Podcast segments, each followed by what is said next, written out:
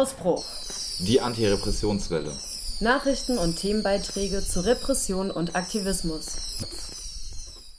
Ja, einen schönen guten Abend. Ihr guten hört Abend. dies, guten Abend, Johannes.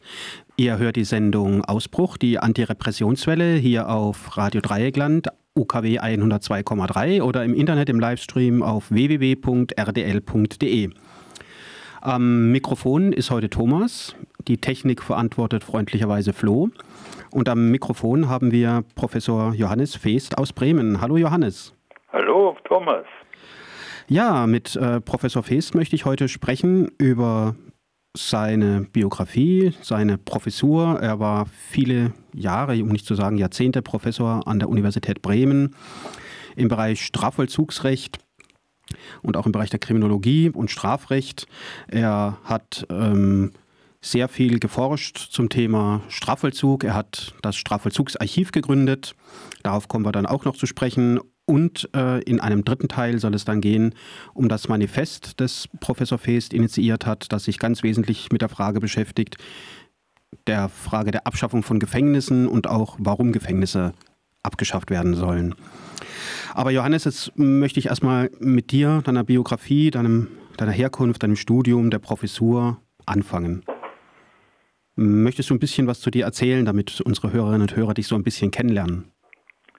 Ja, gerne. Ich bin äh, zu dem, ich bin in die Juristerei eigentlich äh, auf etwas schräge Weise gekommen.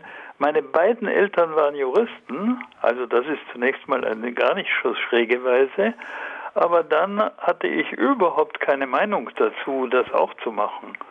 Und bin dann und wollte eigentlich eher Literatur, Theater studieren, solche Sachen.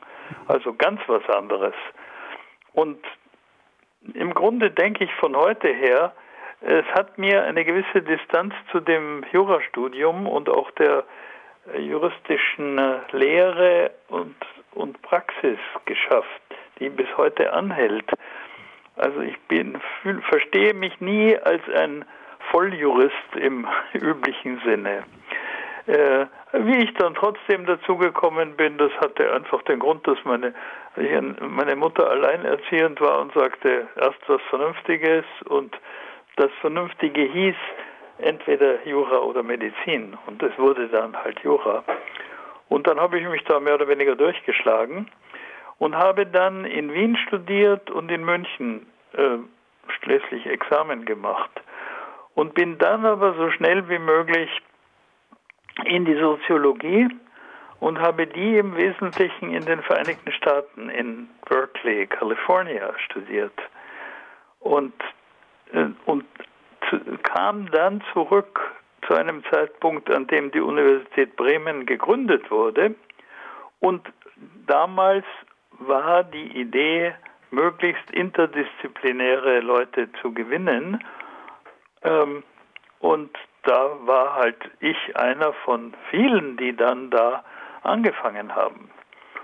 Und ähm, Darf ich kurz dazwischen fragen, was dich Ja. dann in die Lehre und Forschung äh, gebracht hat und mm, dass du nicht gesagt hast, zum Beispiel hättest du ja auch machen können, ich gehe in den Staatsdienst, werde Richter, Staatsanwalt oder werde Rechtsanwalt, sondern gehe in Lehre und also, Forschung? da, da ist zunächst mal zu sagen, dass ich zu diesem Zeitpunkt zwar eine juristische Staatsprüfung bestanden hatte, aber nicht die zweite, sondern dann gleich mich abgewandt habe und in und angefangen habe Soziologie zu studieren und in die Staaten zu gehen.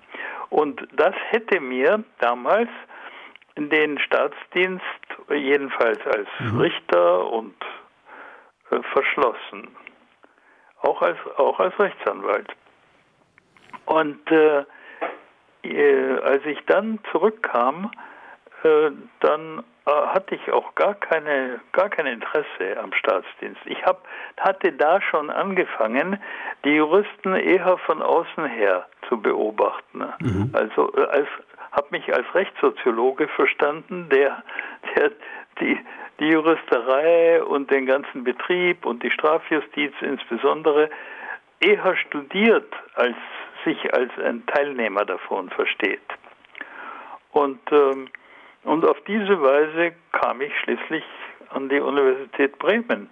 Und da war das relativ gut, weil äh, die, die, Anforderungen, äh, also dass wir den Studenten eigentlich versuchten, zu, eine, eine neue Praxis zu vermitteln gleich mhm. im Studium und durch die direkte Anbindung an die Praxis.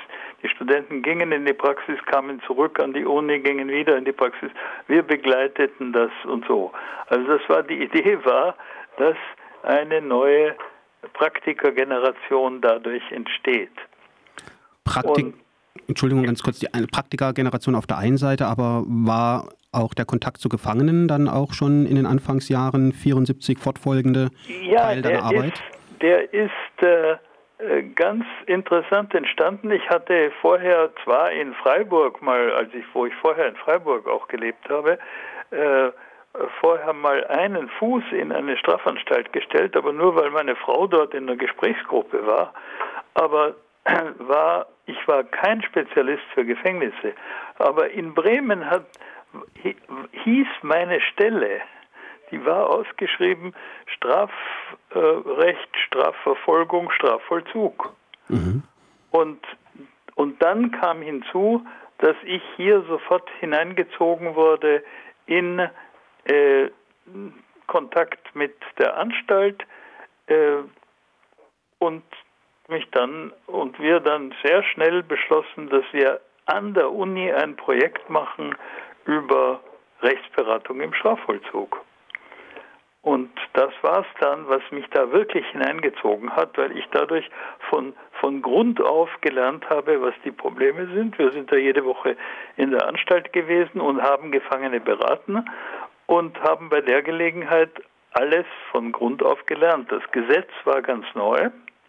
Das genau. hat es auch wieder erleichtert. Genau, 1977, glaube ich, ist das ja. äh, Strafvollzugsgesetz. Ja, und wir sind da 79, äh, 8, also 78 an der Uni und dann 79 in der Anstalt so richtig angefangen. Und das war's. Und das war gleichzeitig die Gründung des später sogenannten Strafvollzugsarchivs Genau, zum Thema Strafvollzugsarchiv äh, kommen wir dann in einen, genau, kommen in einen extra größeren, weil das ja wirklich auch ganz wesentlich aus meiner Sicht als Ex-Gefangener deine Arbeit ja wesentlich über Jahrzehnte ausgemacht hat und auch so wertvoll für viele Gefangene. Ja, also, aber da bin, bin ich schon fast am Ende meiner meiner Ausführungen, meiner biografischen Ausführungen, weil dann war halt eine lange Zeit, wo ich äh, äh Professor in Bremen war und da keineswegs in erster Linie Strafvollzugsrecht unterrichtete, weil das eine höchst geringe Bedeutung in der deutschen Juristenausbildung hat und auch Bremen mehr und mehr normalisiert wurde und und sich richten musste nach den anderen Juristenausbildungen und wir da nicht also jetzt Strafvollzug war kein Prüfungsgegenstand mhm. äh, im weiteren Verlauf. In den Anfängen schon, weil wir da die Studenten in Projekten unterrichtet haben und die Projekte haben zum Teil eben mit mir dann im Kontakt mit dem Strafvollzug stattgefunden. Und dann haben die Arbeiten geschrieben, die Themen aufgegriffen haben, empirisch, theoretisch, äh, die damit zu tun hatten. Aber das endete äh, politisch, indem Bremen dann gewissermaßen zurückreformiert wurde. Und dann ähm, war Strafvollzug ein, ein, ein, kein Pflichtfach, sondern ein, Wahlfach. Und ich fand das im Grunde ganz gut, dass Leute nicht verpflichtet wurden, das mhm. zu machen. Es, es erleichterte das für die Lehrenden, aber auch für die Studierenden, dass sie sagen konnten, ja, ich will das und ich gehe da rein und jede Woche und so. Und das war, waren keineswegs alle Studierenden, aber doch viele und auch solche, die gar nicht beim Strafrecht blieben, sondern dann hinterher in andere Bereiche gingen, aber das immerhin diese Erfahrung mit sich mittrugen. Ich würde gerne auch noch ganz kurz auf dein, äh, deine internationale Ausrichtung ja.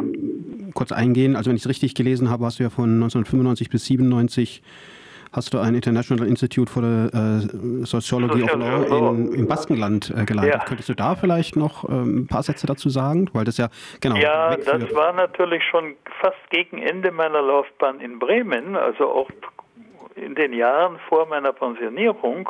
Und ich dachte schon, ich komme da überhaupt nicht mehr raus, denn man ist dann als Jurist und gerade auch als Strafjurist ist man ja sehr festgelegt auf den nationalen Kontext. Also damit kann man im Grunde äh, anderswo nichts anfangen. Und dann hat sich gezeigt, dass sich einige Leute daran erinnert haben, dass ich mal als Rechtssoziologe angefangen habe und da dort eine Stelle frei war, haben die mir die angetragen für zwei Jahre. Und das war ein Wunder, wunderbar für mich. Einmal, weil es einfach mir etwas Luft gegeben hat. Und, äh, und um die Dinge wieder mal von außen zu betrachten. Und das ist ein großartiges Institut, das eben auf den verschiedenen Rechtsgebieten das Recht soziologisch oder von außen her betrachtet und, äh, und sehr kritisch, sehr kritisch mit Studierenden aus wirklich aller Herren Länder. Und dann bin ich zurückgekehrt und habe also nur mal kurz meine letzten zwei, drei Jahre da abgemacht, aber daneben, und darauf wirst du ja im nächsten Moment kommen, lief natürlich die eigentliche Strafvollzugstätigkeit. Genau, du bist ja auch äh, Mitherausgeber und Gründer des Alternativkommentars äh, zum ja. Strafvollzugsgesetz äh, für viele Insassen und Insassen in Deutschland, so gewissermaßen die Bibel des Strafvollzugsrechts, ja, sehr, äh, sehr aus Gefangenensicht für deren Rechte sich äh, einsetzend. Ja, das war alles ein Paket sozusagen in den Jahren 1979, 80. Da, das Gesetz war relativ neu. Wir haben einen Kommentar dazu geschrieben, weil uns klar war, dass in Deutschland Kommentare der Weg der Umsetzung ist, der Weg, wie man in die Praxis einwirken kann. Und äh, das gibt es in anderen Ländern in dem Sinne nicht. Da muss man sich andere, andere Dinge ausdenken. Aber in Deutschland bestand dieser Weg und wir mussten nur den Fuß in diese Tür kriegen. Und ich und in, der, in den ersten Auflagen, da war uns klar, dass wir in der Tat uns auf die Seite der Gefangenen darstellen wollen und das auch getan haben und auch gesagt haben, äh, schreibt uns, und wir äh, werden dann versuchen, Kritikpunkte aufzunehmen und da einzubringen. Und das und daraus ist praktisch das entstanden, was dann Strafvollzugsarchiv heißt. Äh, aus einer Korrespondenz mit den Gefangenen. Äh, ich mehr und mehr. Und ich würde noch mal ganz kurz zu dem Alternativkommentar äh, kurz noch mal zurückkommen wollen. Ja. Ähm, für die Hörerinnen und Hörer, äh, es gibt äh, Gesetze, ganz viele, Zivilrecht, Strafrecht. Allerdings äh, finden wir dann halt eben in den Kommentaren die Auslegung von Juristinnen und Juristen. Wir finden in Gesetzeskommentaren dann halt eben auch einschlägige Rechtsprechung. Also da kann man dann nachlesen, ob und äh, welche Gerichte sich vielleicht mit dieser oder jenen Rechtsfrage schon mal beschäftigt haben, um dann, wenn man selber vor Gericht zieht, gewisse Argumentationshilfe in die Hand zu bekommen. Und da war halt eben der von dir herausgegebene und mitbegründete Alternativkommentar insofern wertvoll, weil sich dort viele Entscheidungen gefunden haben, die bei Anträgen von Gefangenen auf gerichtliche Entscheidungen zu deren Gunsten entschieden haben. Ja.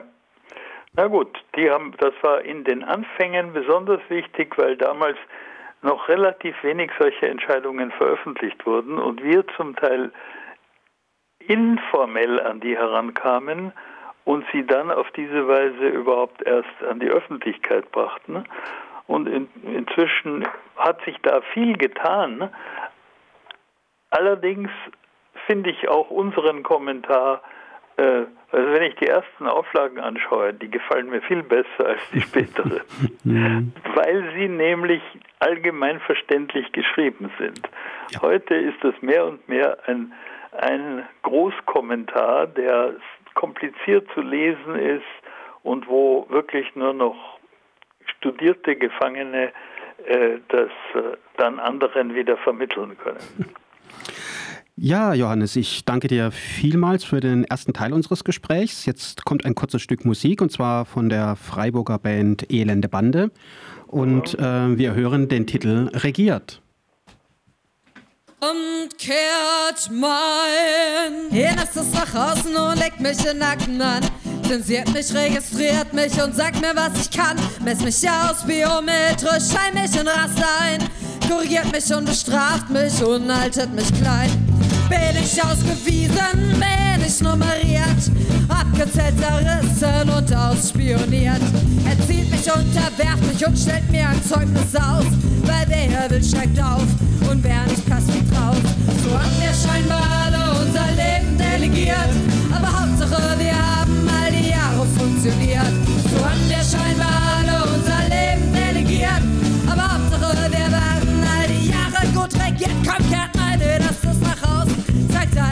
Ich bin. Wo ich Payback-Punkte sammle und was ich dabei gewinne. Gebt mir eine Norm, ja und dann gebt mir den Vergleich. Verkauft doch meine Daten und werdet davon reich. Sagt mir, dass ich hässlich bin und ich bleib zu Haus und messe ganz allein meinen Body Mass Index aus. So haben wir scheinbar alle unser Leben delegiert, aber Hauptsache wir haben all die Jahre funktioniert. So haben wir scheinbar alle unser Leben delegiert, aber Hauptsache wir haben all die Jahre gut regiert. Nehmt mir meine Waffen, meine Kleider, meinen Mut, durchleuchtet mein Gehirn und sagt mir, was es mit mir tut. Schreit mich an, ich schrei zurück und ich schäme mich sogleich. Ich liege euch zu Füßen und biete euch mein Fleisch, mein Wissen, meine Ängste und meine DNA.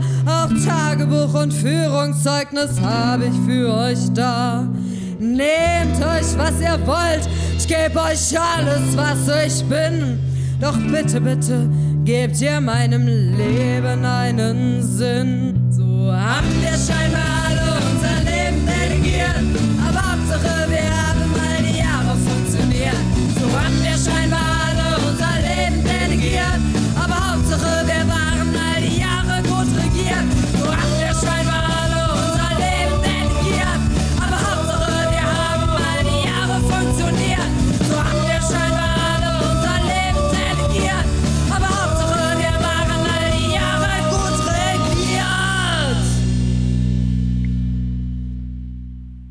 Ja, ihr hört. Ja, ihr hört immer noch Radio Dreieckland, die Sendung Ausbruch im Gespräch mit Professor Feest auf UKW 102,3 MHz oder im Internet im Livestream auf www.rdl.de. Jetzt im zweiten Teil des Gesprächs wollen wir auf die Geschichten, die Aufgaben und Funktionen des von Professor Feest an der Uni Bremen gegründeten Strafvollzugsarchivs zu sprechen kommen. Könntest du oder möchtest du ein bisschen was über die Gründung des Strafvollzugsarchivs erzählen, Johannes? Ja, gerne. Die äh, Gründung war äh, relativ zufällig, indem äh, wir diesen Kommentar äh, an, anfangen wollten und da zunächst mal äh, verschiedene Mitarbeiter dafür gesucht haben und ein Bereich war uns übrig geblieben, weil jemand nicht geliefert hatte. Also ein Unimensch nicht geliefert hatte. Und dann haben wir gesagt, wer macht das jetzt? Ganz schnell. Und dann sind wir auf den Dennis Petschik gekommen, der im damals Lebens, als Lebenslänglicher in Fuhlsbüttel war und der ähm, Ganz kurz, äh, Hamburg-Fuhlsbüttel ist gemeint. nicht alle, Hamburg, genau, alle, nicht alle Hörerinnen und Hörer äh, wissen, dass Ja. Fuhlsbüttel in Hamburg liegt. Absolut, du musst das immer erläutern. Der Dennis war, äh, hatte da schon viel veröffentlicht aus der Anstalt heraus. Ähm, ich will das jetzt nicht im Einzelnen alles schildern, sondern nur sagen, der war bereit und sein Anstaltsleiter war auch bereit und hat ihn auch mal nach Bremen ausgeführt, damit wir ihn schon mal kennenlernen konnten. Und dann ähm, äh, war die Frage, wir brauchten einen Freigängerplatz für ihn. der Anstaltsleiter hat gesagt, der muss dringend raus, der braucht, müsste Freigänger sein. Habt ihr nicht an der Uni, an der Bibliothek eine Stelle, die er einnehmen kann? Und das war ein Ding der Unmöglichkeit, weil die, Uni, die Bibliothek damals genauso wie andere Institutionen Stellen abgebaut haben und nicht aufgebaut haben. Und deswegen war das nichts. Und zufällig gab es Forschungsmittel, die übrig geblieben waren am Ende des Jahres und die ausreichten, um ihn zu finanzieren. Und dann haben wir, konnten wir das nicht Bibliothek nennen. Er hatte im Strafvollzug die Bücherei geleitet in der Anstalt Hamburg-Fuhlsbüttel, ähm, sondern wir nannten es Archiv. Und so ist das geblieben. Der Name kommt nur daher, weil, mhm. weil wir eine, einen, eine Überschrift brauchten für seine Tätigkeit. Und ähm, worin bestand jetzt oder besteht ja immer noch ja. die Arbeit und Funktion aus deiner Sicht des Strafvollzugsarchivs? Was war dein naja, oder euer Selbstverständnis? Der, ich bleibe noch eine Sekunde bei dem Namen. Mhm. Der beruhte darauf, dass wir, dass das Archiv zunächst mal eine Zuarbeit für den Kommentar war. Das heißt, mhm die Sammlung von Gerichtsentscheidungen, die Archivierung von Sachen, von äh, dann eben auch Gefangenenpost, aber auch Büchern und Zeitschriftenartikeln und so weiter. Das hat alles Petschik gemacht und deswegen hieß das Archiv. Aber er selbst hatte eine große Korrespondenz mit anderen Gefangenen zu diesem Zeitpunkt schon. Und die hat er mit eingebracht. Und das ist inzwischen ein ganz wichtiges Standbein des Archivs geworden. Äh, und als er dann schließlich äh, entlassen wurde und bei uns ausscheiden musste, äh, dann ist das im Wesentlichen bei mir hängen geblieben und seitdem habe ich im Wesentlichen zunächst allein jede Menge Briefe beantwortet. Und, ähm, und es hat mir auch große Freude gemacht. Es war, es war mein direkter Kontakt zum Strafvollzug. Was waren so die Fragen, die an dich herangetragen wurden im Laufe der Jahre und Jahrzehnte? Ja, also alles und jedes, aber ähm, es, waren, es waren eben Rechtsfragen. Also sozusagen, Gefangene haben mir auch Briefe geschrieben, dass es ihnen schlecht geht und sie äh, Hilfe brauchen und sie äh, Briefkontakt haben wollen. Aber unser, unsere Mark unser Markenzeichen war die Rechtsberatung, die wir in Bremen in der Anstalt machten und für den Rest der Republik brieflich. Und die, da stand, standen unterschiedliche Dinge im Laufe der Zeit im Vordergrund. Am Anfang ging es sehr stark um Lockerungen, geht es auch heute noch, aber das also ganz kurz auch nochmal zur Erläuterung, Vollzugslockerungen ähm, sind gemeint. Also wenn dann Gefangene die Haftanstalt, ob jetzt bewacht im Rahmen von Ausführungen oder halt eben unbewacht im Rahmen von Ausgängen äh, verlassen wollen oder wenn sie gar in den Freigang wollen, den du vorhin bei Dennis Petschik erwähnt hast. Freigang meint dann, dass die Leute außerhalb der Haftanstalt in einem Freigängerhaus der Haftanstalt leben und dann letztlich nur noch zum Schlafen zurückkommen. Und das ist natürlich nicht nur für die Vorbereitung auf die Entlassung äh, essentiell, dass die Gefangenen solche Vollzugslockerungen bekommen, um wieder ein bisschen an das Leben in Freiheit herangeführt zu werden. Idealerweise, so war es ja eigentlich auch im ursprünglichen Strafvollzugsgesetz angelegt, sollte der sogenannte offene Vollzug eigentlich der Regelvollzug sein. Äh, in der Praxis wurde er zur absoluten Ausnahme nach meiner Erfahrung. Ja. Na gut, also das führt mich aber wieder zurück nochmal ganz kurz zu Dennis Petschik. Denn der fuhr dann jeden Wochentag von Hamburg nach Bremen mit dem Zug, äh, lebte dort in der Tat in, in einem Freigängerhaus, wenn du willst, ähm, also außerhalb der geschlossenen Anstalt und, und fuhr da mit äußerster Pünktlichkeit äh, mhm. ein Jahr und dann noch ein Jahr äh, da hin und her. Und ähm, das darin unterschied sich sein Schicksal ja sehr stark von deinem, lieber Thomas. Denn der hatte einen Vorlauf. Der war da monatelang praktisch in Freiheit. Und und konnte, hatte eine Chance, sich da etwas nachhaltiger daran zu gewöhnen. Ähm, ja, machte hier sehr gute Arbeit. Und das ist die, der Anfang des Strafvollzugsarchivs gewesen. Und ähm, ich hatte schon gesagt, diese beiden Dinge, nämlich die Korrespondenz und die Sammlung, von Materi Sammlung und Archivierung von Materialien, das sind die wesentlichen Dinge. Aber daneben haben wir immer auch rechtspolitisch versucht, was zu machen. Und, und, auch, und im kleinen Bereich auch Forschung.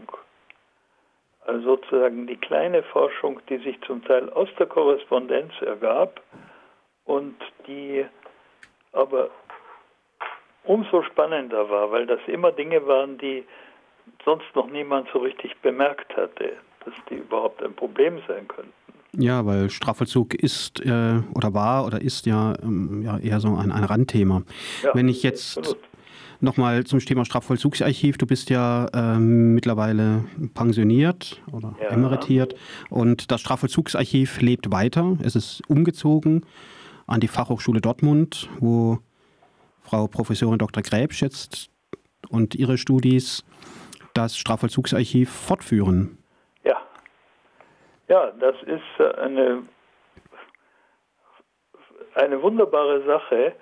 Äh, das war sehr problematisch, sehr kritisch, ob das überhaupt weitergeht.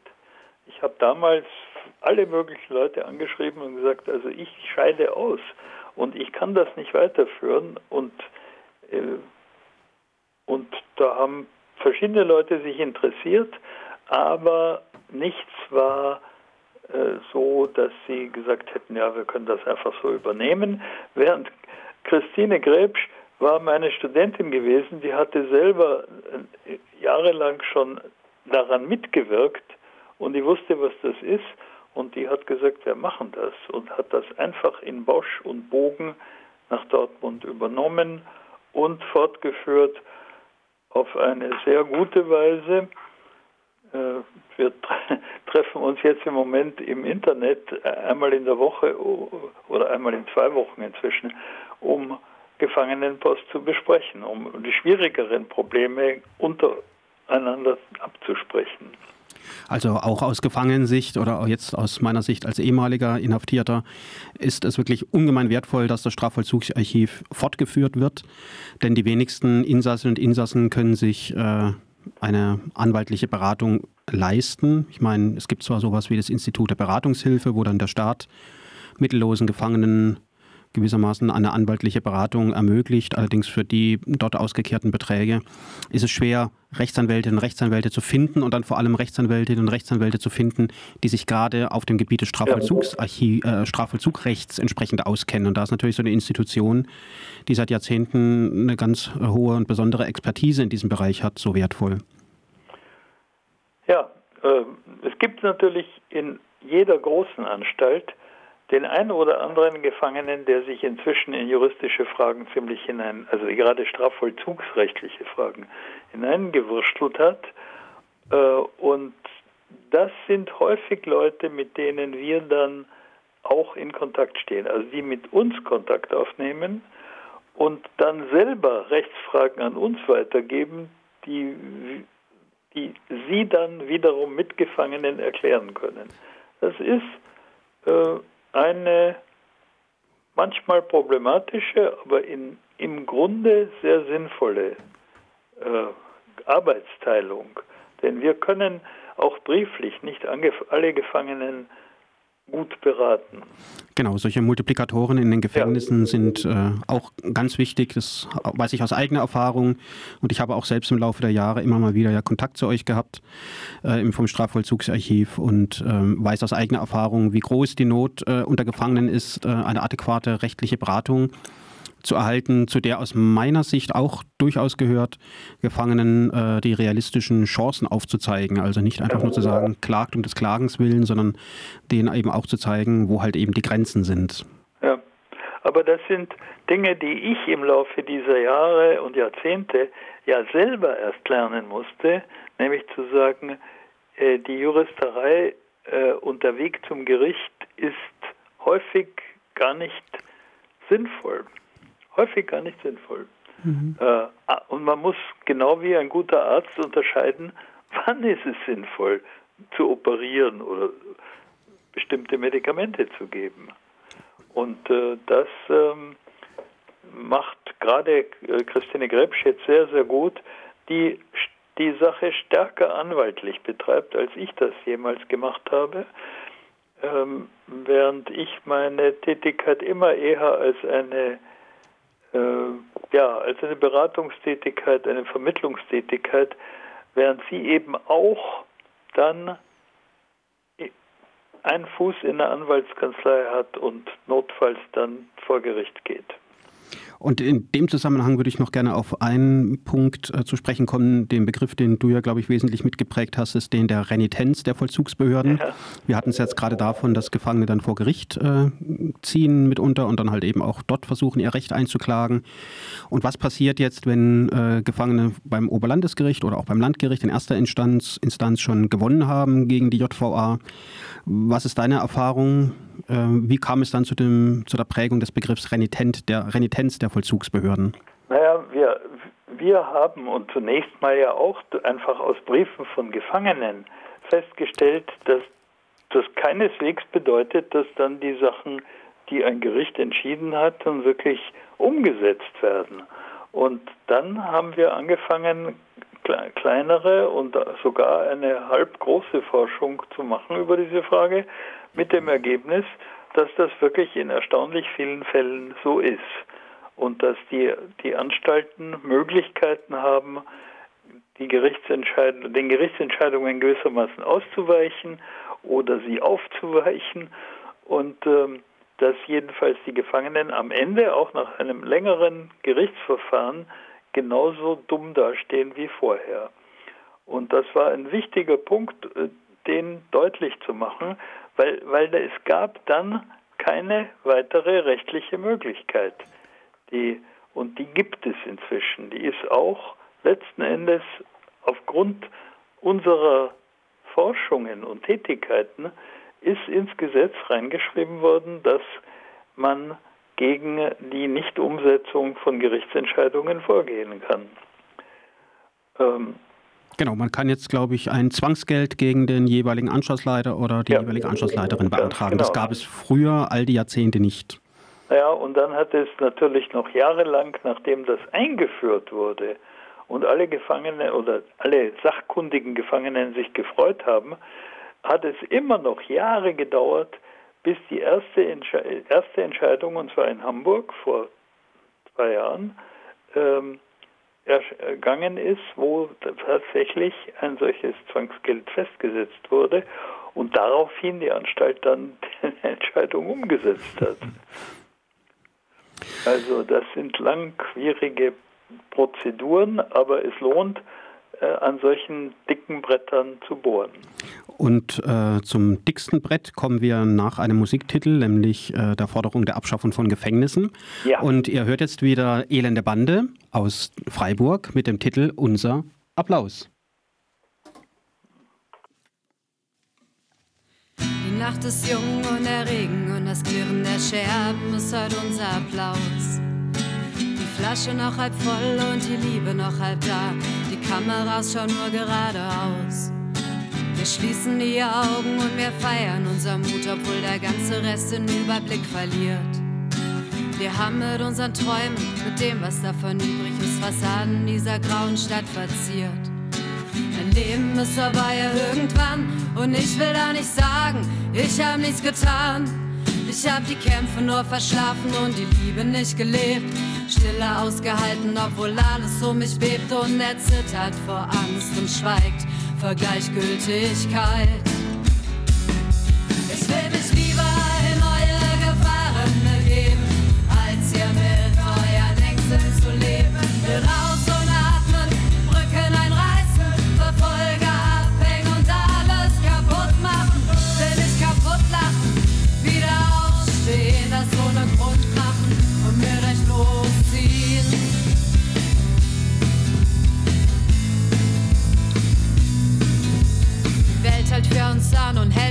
Die schönste Nacht bereit.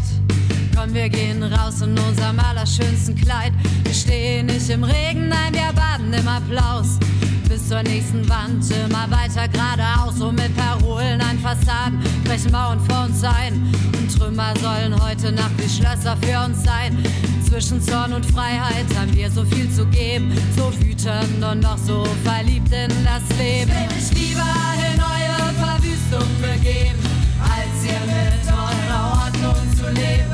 Raus und atmen, Brücken einreißen, Verfolger abhängen und alles kaputt machen.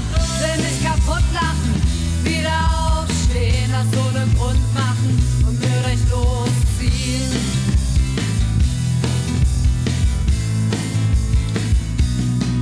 Ich hab die Schubladen gezählt und in ihnen gegraben doch nicht gefunden, was sie von mir sagen. Sind so viele an der Zahl, so viele Kleinigkeiten, die keiner braucht und doch muss ich sie behalten, weil es Schätze sind. Weil es Schätze sind. Das ist mein kleines Chaos und das müsst ihr nicht verstehen. Vielleicht kann auch nur ich in all dem Hass das Schöne sehen. Wenn Flüsternde sich zum Schreien erheben, klopfen an Gitterstäben zu Erdbeben. So viel Stiefel im Nacken, so viel Stolz in der Brust, so wenig Ventile für all unseren Frust.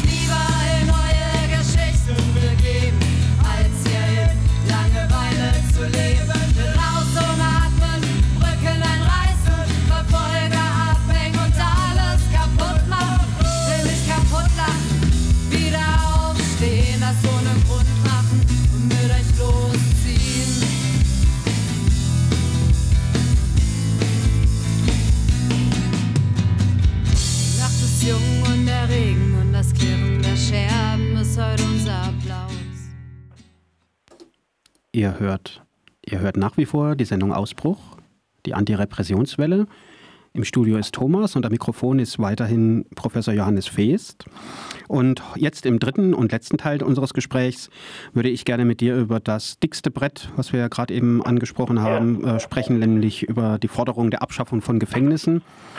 Ähm, ausgehend vielleicht auch von dem, vielleicht auch ausgehend äh, auch aus deiner eigenen Erfahrung aus den 70er und 80ern, aber dann wesentlich natürlich von dem Manifest, welches du äh, wesentlich initiiert hast, aus dem Jahr 2019.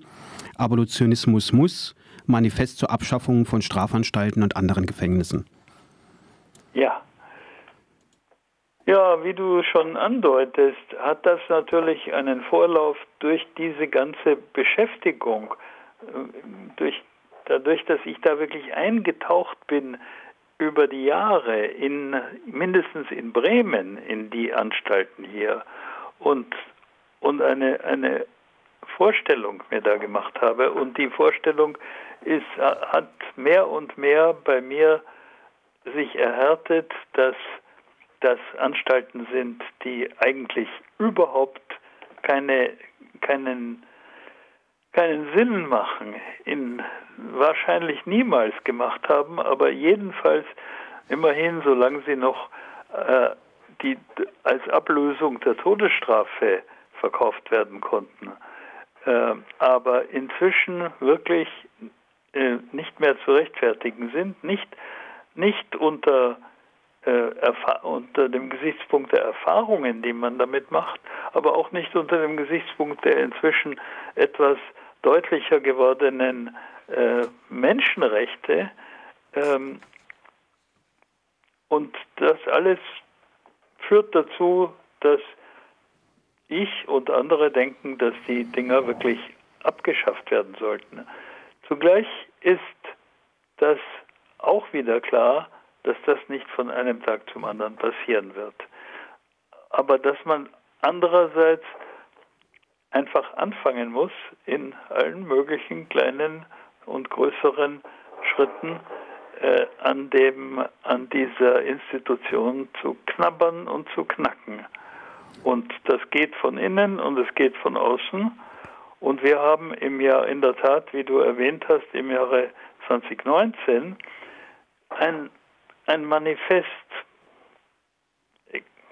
entworfen mit vielen Leuten zusammen, äh, Praktikern und Theoretikern und Ex-Gefangenen, ähm, Und das ist dann schließlich von mehr als 100 Leuten unterschrieben worden und äh, daran gehe ich jedenfalls entlang und es ist beschränkt im Wesentlichen, ja, es, es fängt an mit so einem Kernsatz, der heißt, Abolitionismus ist Abschaffung aller als Menschen unwürdig erkannten Institutionen.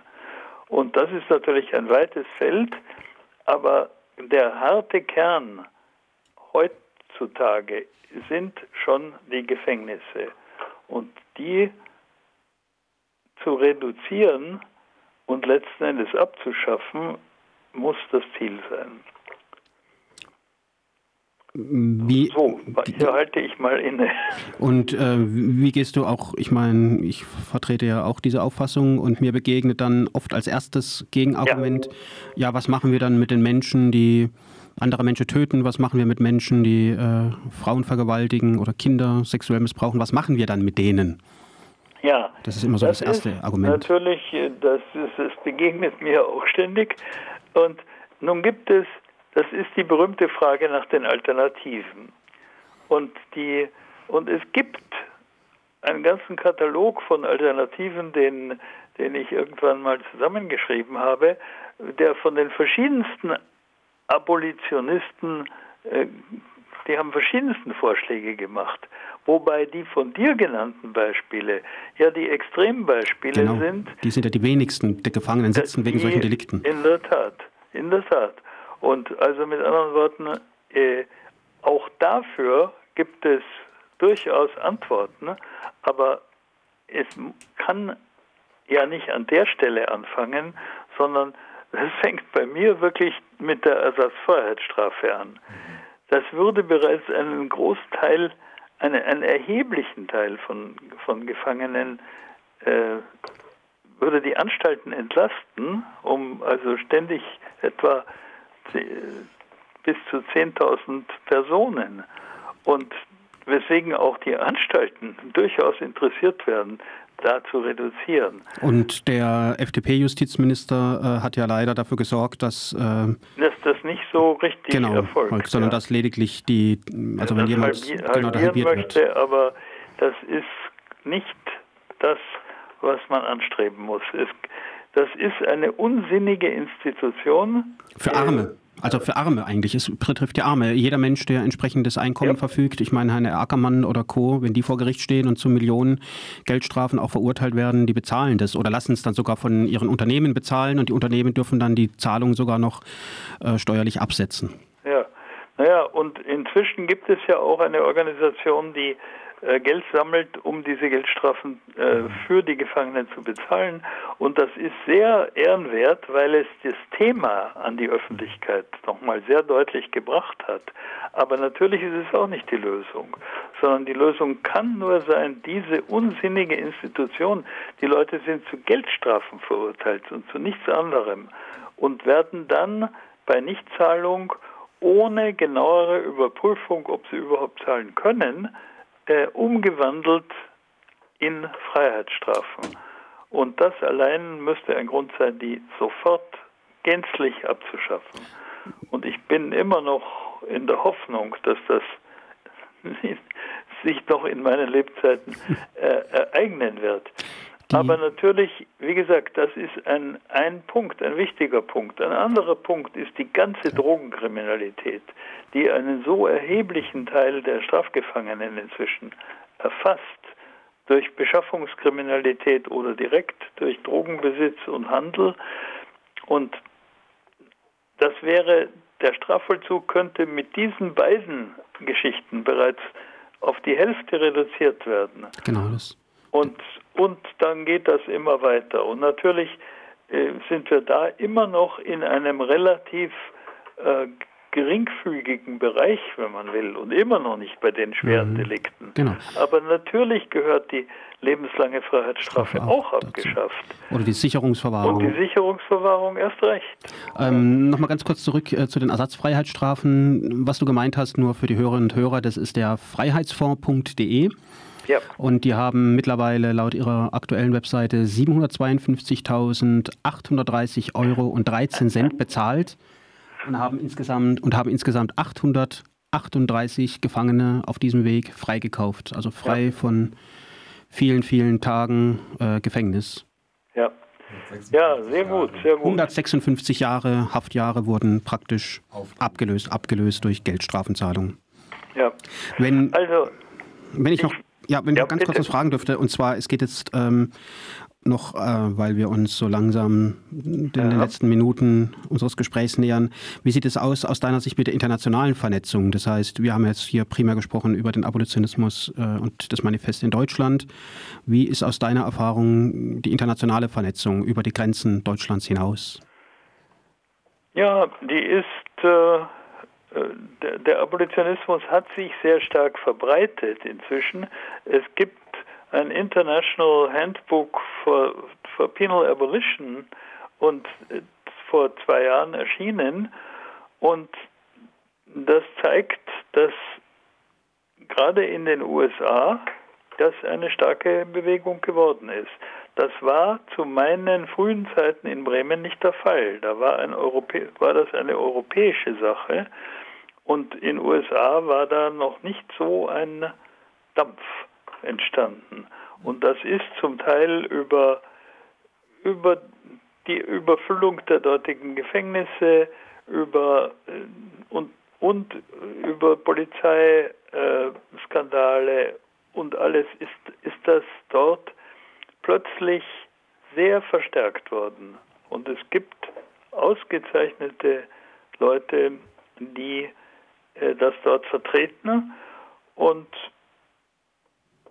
und schon vorher noch unter europäischem Einfluss auch in Lateinamerika.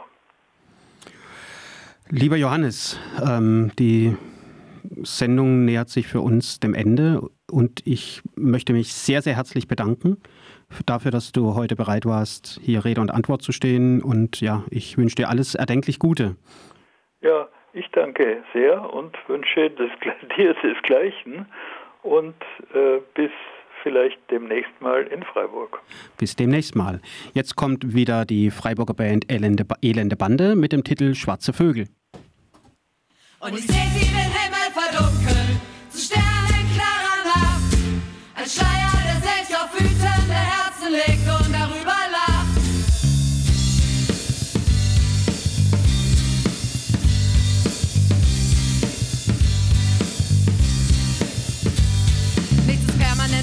und auch stetig voll bescheuert. In Prozessen an der Flasche und auf Schiffen angeheuert. Ankerst du zum Lichten und Piratenflaggen schön. Sind doch so verloren, wenn wir das Ufer nicht mehr sehen. Ich seh nur schwarze Vögel, hör sie nach mir schreien. Wenn ich jetzt mit ihnen flieg, bin ich nie wieder allein. Und wenn's egal ist, ob ich fall oder flieg, warum tut es dann so weh, wie ich hier am Boden lieg? Ein Teil zu schwach und ich hier verbrennen. Mit Fäusten gegen Wände, Schlag der Welt, die ich kenne. Wir geloben keine Treue, die Zukunft bringt die Zeit. Schwörten nie auf irgendwas und leisten keinen Halt. Nee, einfach nehmen, was wir brauchen die Faust nach vor, haben wir eines Tages uns dann doch geschworen. Ich träum vom Aufbruch und schau den schwarzen Vögeln nach. Mit Utopie und Fernweh liege ich hier seit Stunden wach. Und sitze ich hier am Fenster und schau den schwarzen Vögeln zu. Ich sitz hier mit meiner Höhenangst und Krähentatur. Kleid und Masken bequem durchs Labyrinth. Doch ich will nicht zwischen Mauern stehen, will wissen, wo wir sind. Hemmungslos, hilflos, die Fäuste Gewalt. Bist du nicht willig, so brauch ich Gewalt, weil zwischen Welten lass uns verleben. Lass es warm sein, lass es strahlen, lass es stürmen, lass es regnen. Ohne Etikette und ohne Etikette lieben. Sind wir doch viel lieber noch mit Flügelschlag emporgestiegen. Nicht zu halten, zu begreifen, ohne Ketten hier geblieben. So will ich in Freiheit reifen, wie die schwarzen Vögel fliegen. Ich träum vom Aufbruch und schau den schwarzen Vögeln nach. Mit Utopie und Fernweh liege ich hier seit Stunden wach. Nun sitze ich hier am Fenster und schau den schwarzen Vögeln zu. Ich sitz hier mit meiner Höhenangst und Krähentatur. Und ich seh sie den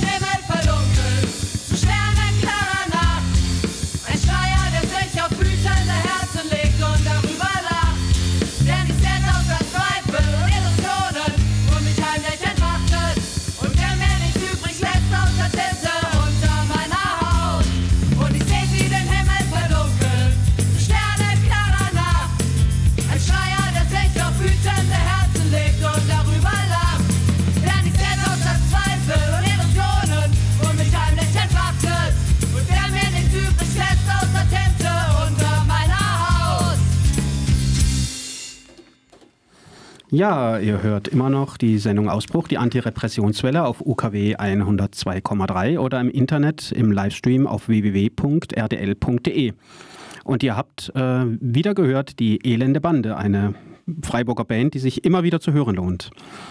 Zum Abschluss jetzt noch zwei Sendehinweise und zwar auf die reguläre Ausbruchssendung am 22. Oktober um 21 Uhr und die nächste Gesprächssendung, so wie heute, die hört ihr dann am Sonntag, den 12. November um 21 Uhr und dort wird ein Konstantin aus Jena zu Gast sein und Thema soll so ein bisschen sein, warum in der Antiknast-Bewegung und in der Antiknast-Szene überwiegend Frauen die ganze Arbeit schultern und warum Männer so unterrepräsentiert sind und was es auch mit den Geschlechterrollen vielleicht zu tun haben könnte. Und jetzt verabschiede ich mich und noch einen herzlichen Dank an Flo dafür, dass er die Technik hier im Studio gerne. gemanagt hat. Gerne, gerne. Vielen herzlichen Dank. Und zum Abschluss noch einmal die letzte Bande, die Elende Bande, ja, die Elende Bande und zwar mit dem Titel Letzter Tanz.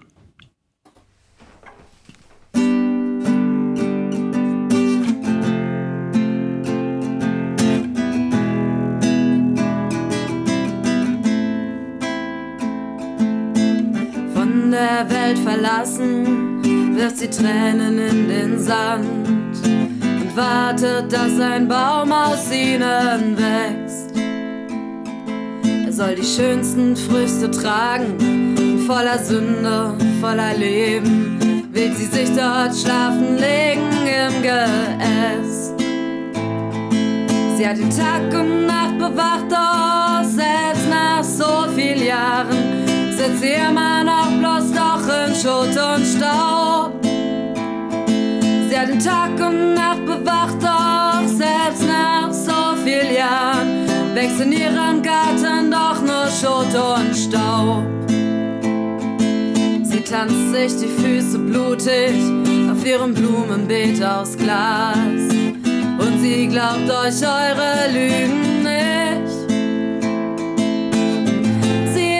nicht an diese schöne Raster fügen, will nicht warten, bis die Lobotadel bricht. Und sie träumt in deinem Arm, voller Sünde, voller Leben, und sie hat dabei die Augen zugemacht. Frag nicht, was sie will, und frag sie nicht, was Liebe ist, sie ist jetzt bei dir nur für eine Nacht setzt der Horizont uns Grenzen oder zeigt er, dass es keine gibt, wenn man versteht, wie fern er wirklich liegt. Und wenn er heute in die Ferne ruft, so ist er dann aus schwerem Stahl, wenn man sich liebt.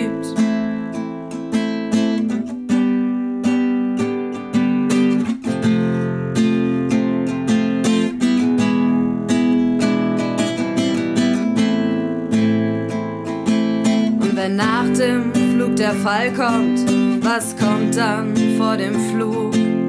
So fordert sie mich auf zum letzten Tanz.